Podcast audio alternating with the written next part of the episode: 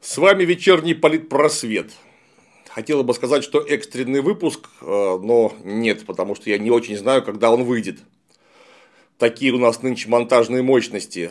Но тема в самом деле экстренная. Догадайтесь, какая? Ну, конечно, мобилизация, грядущая Третья мировая и патриотизм. Вот об этом-то и поговорим. Сразу дисклеймер. Если я называю какую-то страну, а именно, неважно, Российская Федерация, Франция, Англия, США, поставьте нужное. Если я специально не оговариваюсь, я имею в виду не страну, а государство. Еще раз, я называю страну и не поясняю, что я имею в виду, значит, я называю государство, а не страну. Страна – это территория и населяющий ее народ. Государство – это аппарат насилия в руках правящего класса. Ну, для краткости, Говорю Англия, имею в виду английское государство. Говорю США, имею в виду американское государство. Говорю Российская Федерация, ну, дальше, надеюсь, вы уже поняли. И вот у нас что-то случилось. Потому что совсем недавно, совсем недавно нам рассказывало наше богоспасаемое начальство, что никакой мобилизации не будет, и кадровая армия прекрасно справляется со всеми возложенными в ходе специальной военной операции задачами. Если начальство что-то говорит, то, скорее всего, нужно ждать, что это что-то будет исполнено с диаметрально противоположной точностью. Уже неоднократно проверено, работает почти всегда. И вот у нас теперь есть так называемая частичная мобилизация. К сожалению, пока складывается такое впечатление, подчеркиваю, складывается такое впечатление, что как у нас в свое время была самоизоляция, теперь примерно такая же самомобилизация. Она, конечно, не совсем сама, но организована также здорово. 300 тысяч человек должны призвать. При том, что, опять же, наше начальство в лице светлейшего и самого князя воеводы Сергея Мергена Шойгу, который высказался прям следом за ним, сообщило, что призвать надо, с одной стороны, 300 тысяч человек из резерва и запаса, а с другой стороны призывать будут именно что тех, кто имеет боевой опыт, имеет нужные военно-учетные специальности и так далее, и так далее, и так далее, а мобилизация сама по себе частичная. И тут выясняется много интересного. Первое. У нас нет такого юридического понятия частичная мобилизация. Есть просто мобилизация. Потому что то, что она частичная, не прописано вообще ни в одном регламентирующем этот процесс законе. Вот мобилизация есть, частичной нет. Поэтому то, что на словах сказано, что она частичная, чисто юридически не значит вообще ничего. Что люди с одной стороны понимают, другие, может быть, понимают не вполне или не понимают вообще, но чувствуют, что что-то здесь не так. Кроме того, вот все эти слова насчет того, что призывать будут только людей с военным опытом прохождения горячих точек, э, спецопераций в Сирии и так далее, с нужными военно-учетными специальностями и так далее, и так далее, и тому подобное, не будут призывать студентов. Естественно, это оказалось тоже просто словами, которые не имеют юридической силы, потому что ни в одном подзаконном акте не написано того, что нам сообщили наши богоспасаемые начальники. И право применения оказалось вполне ожидаемым. Хватают просто всех.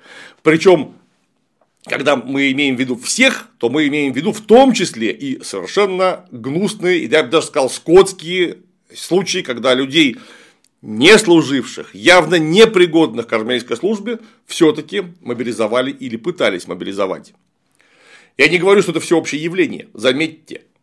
Я говорю, что даже одно такое явление, ставшее достоянием общественности, перевешивает собственное фактическое очень нехорошее значение в сотни раз. Просто потому, что про него слышно и видно. Там мобилизованных 100 тысяч человек в полном соответствии с законом и в полном порядке, их не видно. А вот одного человека, которого схватили неправомочно, на общем фоне будет видно очень хорошо. И вот таких случаев надо избегать всеми силами. И если вдруг выясняется такое, нужно немедленно это дело исправлять, а всех виновных, вы не поверите, наказывать. С одной стороны так, а с другой стороны наказывать-то их нельзя, потому что а кто будет проводить данную частичную мобилизацию? У нас, как выяснилось, ни армия, ни страна к мобилизации по-настоящему не готова. Не то, что к тотальной, даже к так называемой частичной мобилизации. Потому что вдруг выяснилось, что те самые реформы 2008 года, которые начал еще князь воевода Сердюков, оказались, прямо скажем, с одной стороны хорошие, а с другой стороны вроде как и не очень. Да, у нас построили контрактную армию. Да, у нас построили обучение на хорошем уровне. И вообще-то сейчас посмотришь на наших военных, они натурально гордыми покорителями межзвездных меридианов выглядят. У них тебе и содержание денежное повысилось, и техники стало больше, и обучение стало лучше, но вдруг оказалось, что усилий этих очень сильно просевших по численности людей просто не хватает, и нужно куда-то втыкать резервистов. А наше, вот наше гигантское разнообразие учебных центров, которое имело место до 2008 года, оно вдруг резко сократилось. И где проводить обучение, и кто это обучение будет проводить, потому что просто призванные люди представляют у себя нулевую ценность. Нулевую, они не стоят ничего. Тем более, даже люди, когда-то прошедшие военную службу, имеющие, возможно, ценную военно-учетную специальность, сокращенно ВУЗ. Если не проходили сборы, так они просто все забыли. Вот просто тупо все забыли. Они уже не помнят, никакие кнопки нажимать надо, ни с какой стороны автомат брать. Просто они растренированы, они не умеют делать то, что положено делать. А сборы-то, как мы понимаем, проводятся настолько ограниченно, что по-настоящему подготовленного резерва у нас считай, что и нет. То есть, да, у нас есть люди, прошедшие военную службу, их даже немало. Если, конечно, не принимать во внимание то, что годичная военная служба – это ни о чем. Но, тем не менее, на бумаге они есть. Но потом, вот в 2008 году молодой человек из армии демобилизовался, и до 2022 ни разу не был на сборах, потому что его никто не вызывал. Так какая разница, служил он в армии, не служил он в армии. Он уже ни техники новой не знает, ничего нового не знает, а то, что знал, забыл. Ему можно выдать автомат в зубы и погнать куда-нибудь. Вот это можно, только смысл какой в этом?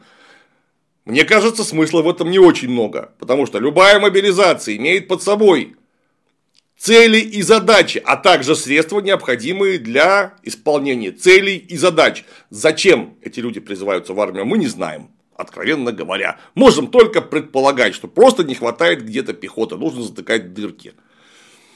Возможно так, возможно не так. Потому что я об этом не знаю ничего, как и 99 дробь 99 моих уважаемых подписчиков и их знакомых. Нам никто не кладет на стол специальных сводок, справок и прочее. Это не нашего ума дело. Мы не знаем зачем, можем только предполагать. Кстати говоря, это очень сильно бесит, но об этом мы поговорим чуть позже.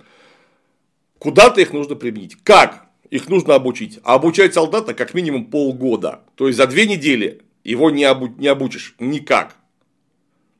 Если у него уже нет какого-то опыта, тогда да, он побегал, вспомнил и так далее. Но солдат сам по себе не стоит тоже ничего.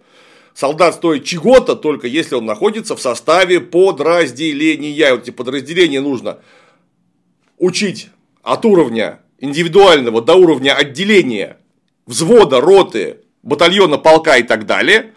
И их всех нужно учить действовать вместе. Я имею в виду уже не людей, а воинские подразделения. Вот воинские подразделения тупо должны знать, кто идет направо, кто налево, кто стоит на месте, кто наступает. Чтобы просто не подоптать друг друга, а при этом еще нужно обеспечивать их медицинской службой, едой, транспортом, прикрытием тяжелым вооружением и прочее, прочее, прочее, чего только и есть вообще-то в армии. Армия это дьявольски сложный механизм. Куда воткнут эти 300 тысяч человек? Вот это еще один большой вопрос. Кстати, только ли 300? И люди вдруг выяснилось, сегодня я постоянно говорю вдруг, что не сильно-то они в массе жаждут. А почему? А нам скажут, а вот у нас патриотизм какой-то неправильный, вот разложились все, вот привыкли, а надо бы вас, ого-го, уже за родину-то. Надо за родину, никаких вопросов. Тут вопрос один возникает, пренеприятный. Когда пенсионную реформу принимали, и поднимали пенсионный возраст до такого состояния, что до него легко можно не дожить в массе своей нашему обывателю мужского пола. Вот что-то не думали, что эти люди находятся с вами в одной родине. Когда конституционную реформу принимали, обещая не принимать неоднократно, публично, кто-то думал о том, что вот все эти люди с вами в одной родине. Когда у нас еще до ковидных предприятий и мероприятий, а также событий, количество людей, живущих ниже прожиточного минимума, ну то есть тупо нищих, поднялось что-то так к 20 миллионам человек. Вот вы думали, что вы живете с этими нищими людьми в одной родине. Когда у нас было объявлено, что средний класс это человек, который получает выше прожиточного минимума, там где-то в районе 17-18 тысяч рублей, вы думали о том, что с этими людьми вы находитесь в одной родине? То, что у нас медианная зарплата, ну, то есть, понятно, да, одна половина получает выше, другая ниже, это сейчас 39 тысяч рублей. Да, вы это, наверное, знаете, вам-то докладывают. В магазин советую зайти, в пятерочку, там вредную ленту и так далее, и посмотреть, сколько еда стоит, а потом посмотреть платежку за квартиру. И это дело поделить все через 39 тысяч рублей. Вот когда вы поделите, вы думаете при этом, что вот эти люди с 39 тысячами рублями живут с вами в одной родине. Нет, вы не думали. Более того, Десятилетия мы слышим, государство не просило вас рожать, государство вам вообще ничего не должно. Учитель, ха-ха, это не профессия, а призвание, денег там нет и не будет, а хотите денег, идите в бизнес. Ну и все это, конечно, дополнялось гигантским количеством произведений искусства, которые заливали на государственные деньги в уши людям правильную линию поведения. За булочку и трамвайчик, моя хата с краю, это не мои проблемы, и, что важно, это же не просто произведение искусства. Они отражают объективную реальность, которая окружает нас со всех сторон. Потому что если с тобой что-то не так, это не в кино сказали, что это не мои проблемы, а это твои проблемы. Это так и есть. Кроме твоей семьи, скорее всего, тебе никто не поможет. И то, если эта семья имеет возможности. Семья, близкие друзья, кто-то. Государство вообще тебе ничего не должно. Хотя ты регулярно платишь налоги, причем налоги огромные, включая, например, наш медицинский налог, который идет почему-то в частный фонд, который потом, прокрутив деньги, распределяет это среди граждан так, что, блин, половина зуба вылечить не в состоянии. По нашему общему медицинскому страховому полису, так называемому ОМС. Это не мои проблемы, это твои проблемы ты умри сегодня, чтобы я прожил до завтра. Опять же, это не в кино нам рассказывают, мы живем так. Ну а раз мы живем так, то все, будьте уверены, в массе будут в первую очередь печься о своей хате с краю. А как иначе? У нас есть общее государство, куда мы заносим общие налоги, но оно не просило, чтобы нас рожали.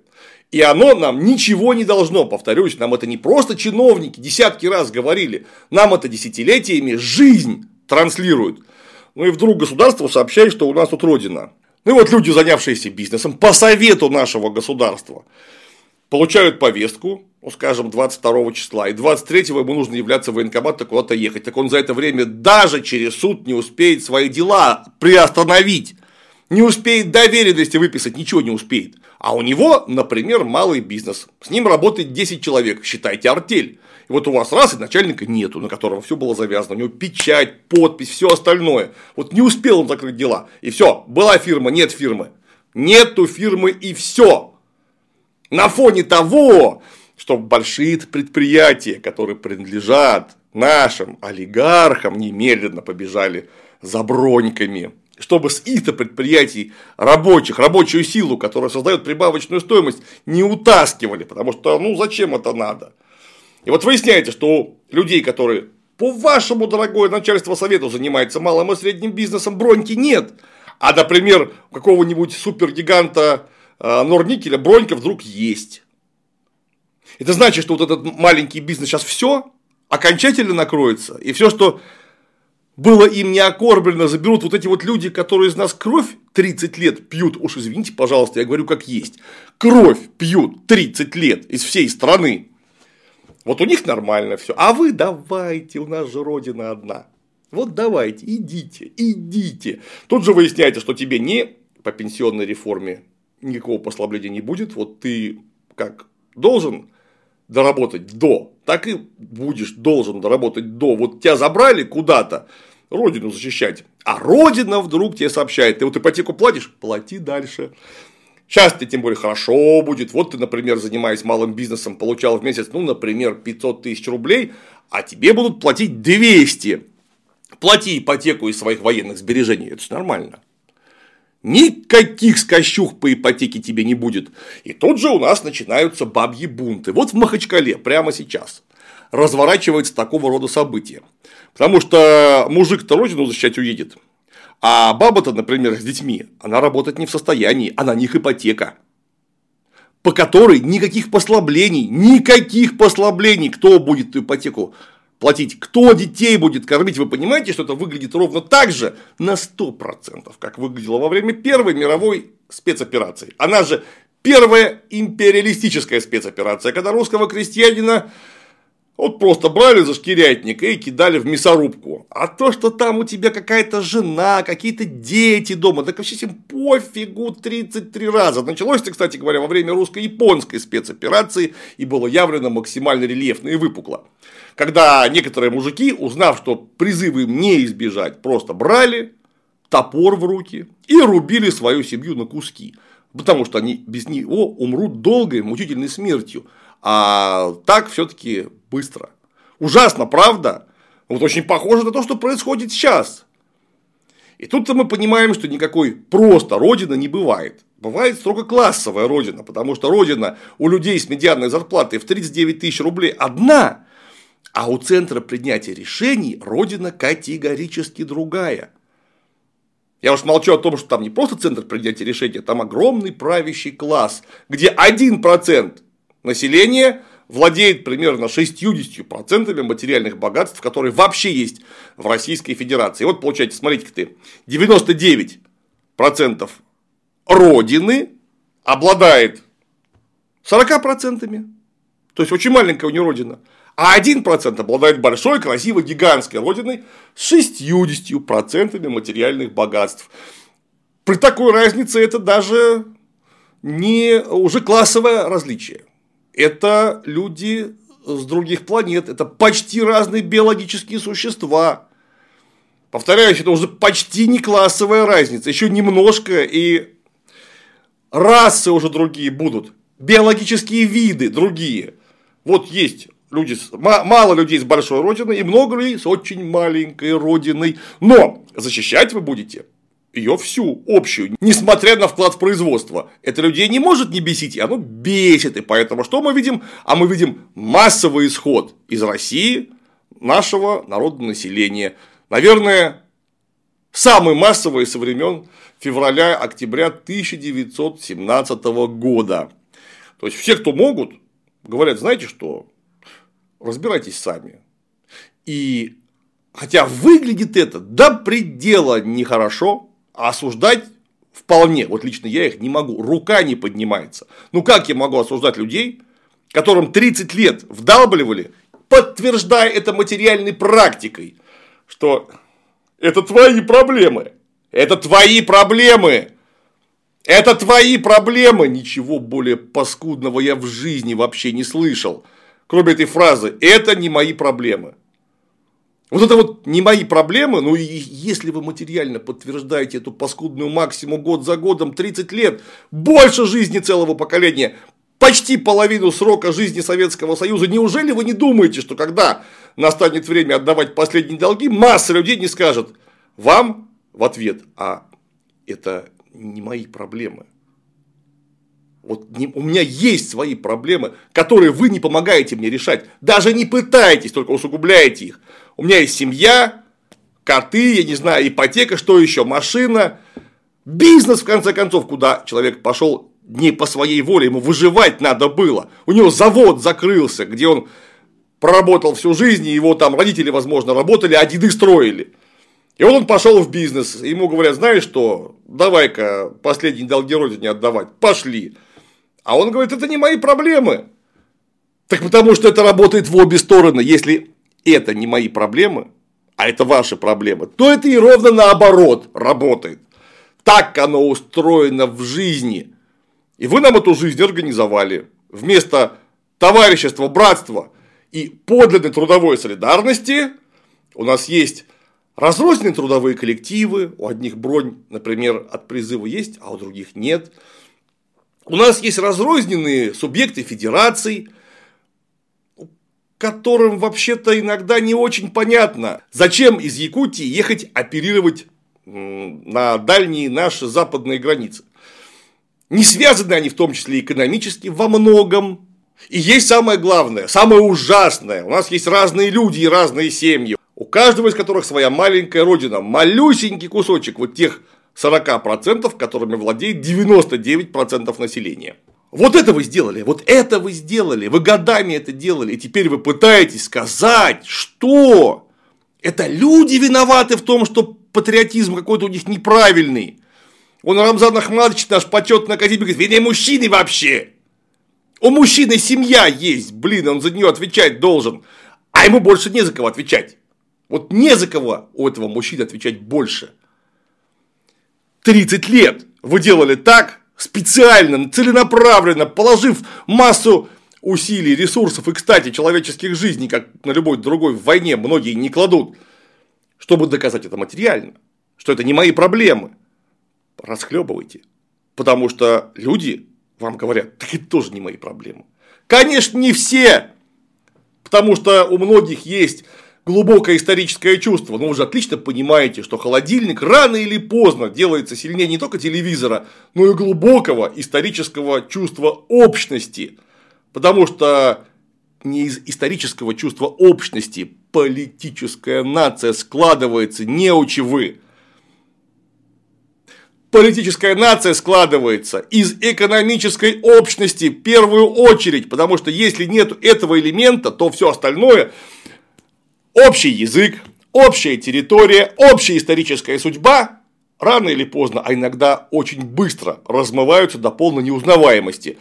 Вы думаете, что Российская Федерация такая первая в истории?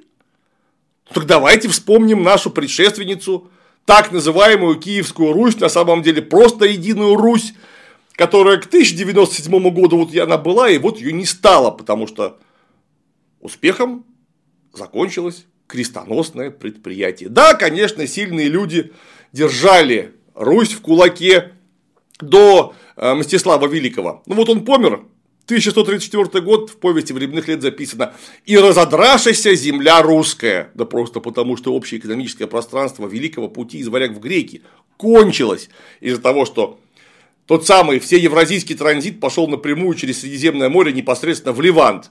А наш этот годовой крюк через э, Неву, Ладогу, Волоки, на Днепр и так далее э, дальше стал просто никому не нужен. И все, кончилась единая Русь, которая очень быстро пала жертвой наших степных соседей. Ну, собственно, она пала бы жертвой кого угодно, кто бы смог доставить на наши бескрайние территории единую решительную силу. Смогли монголы, получилось вот так.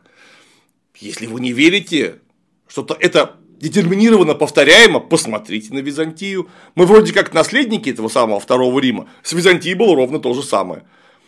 А раньше был Первый Рим, и с ним тоже произошло именно это самое, а именно расчленение единого экономического пространства. Когда регионы перестали быть заинтересованы во-первых, друг в друге, а во-вторых, в центре, которых страшно заколебал, тем, что какие-то налоги с них требовал.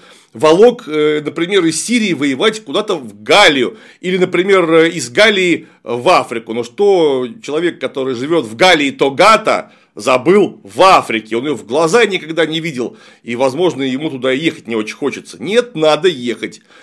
И да, замаршировали люди в калигах, со скутубами на плечах замаршировали, стали воевать, и какое-то время это чисто на пропаганде и памяти об общей исторической общности работало, но как только начались настоящие экономические проблемы, работать оно перестало. И Великая Римская империя, наверное, одно из величайших государств в истории человечества в наблюдаемый период закончилось, слиняло, как и не было его. А на другом конце Евразии ровно в это же время исчезала империя Хань.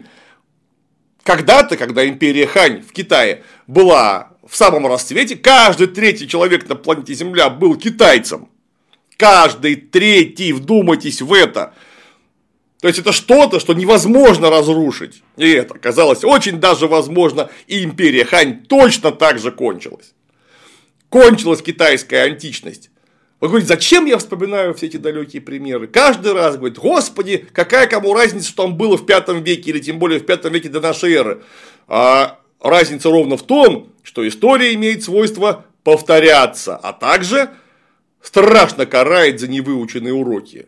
Очень жалко, что карает она, эта самая история, не выборочно, а всех подряд сразу. Неплохо бы, чтобы за несданные зачеты покарали кого-то в центрах принятия решений. Причем я сейчас говорю не про наше богоспасаемое начальство, а про богоспасаемое начальство вообще, которое начальство тащит весь мир за, за чуб, за шкирку, прямо в пасть. Что все это начальство я, заметьте, повторяюсь, все это начальство давно уже превратилось тот организм, который Виктор Пелевин писал в своей замечательной книжке «Поколение П» в ротожопа.